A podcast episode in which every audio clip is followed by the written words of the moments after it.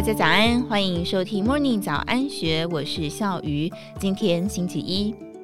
白纸运动松动中国防疫政策，大摩预估中国经济最快反弹时点可能会落在明年第二季。但是解封初期恐怕将会出现确诊潮，导致消费动能下降、缺工、供链中断等问题。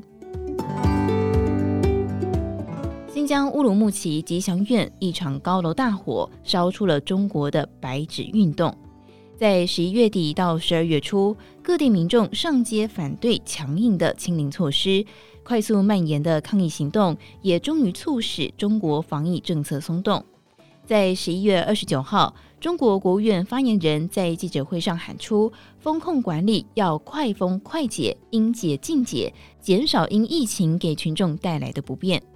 不过，这一次因应白纸抗议，中国各地陆续松绑了防疫限制，中国解封进程的启动时间已经提前到今年冬季。大摩认为，在医疗量能、疫苗普及率仍然不足的情况之下，中国目前还没有做好快速全面重启的准备，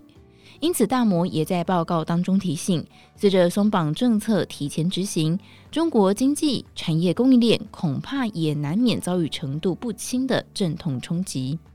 首先，考虑到松绑初期可能会出现确诊人数暴增，民众在病毒恐慌之下减少外出，还有社交频率，势必将会影响到消费动能。再者，病毒扩散也可能会带来临时突发的缺工，造成供应链中断等问题。在确诊人数攀升，还有病毒恐惧的影响下，预期明年上半年中国仍然将会维持低度成长。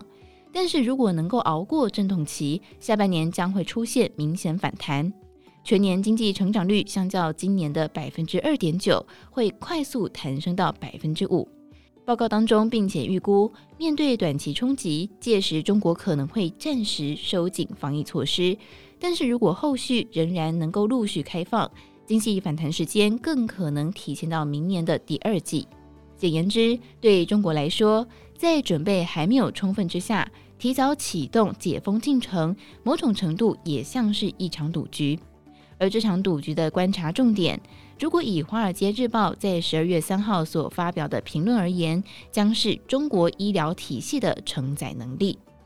报道当中明确指出，中国医疗体系恐怕没有办法应付解封之后的确诊潮。文中引述了生命科学研究公司的研究分析，该研究以香港为例，今年初由于香港高龄人口疫苗接种率低，导致疫情死亡率攀升到全球最高。鉴于中国目前施打加强剂的比例不到六成，八十岁以上高龄人口的接种比例只有四成，因此预期在取消动态清零政策之后，可能会导致一百三十万到两百一十万人面临生命风险，届时重症医疗体系将不堪负荷。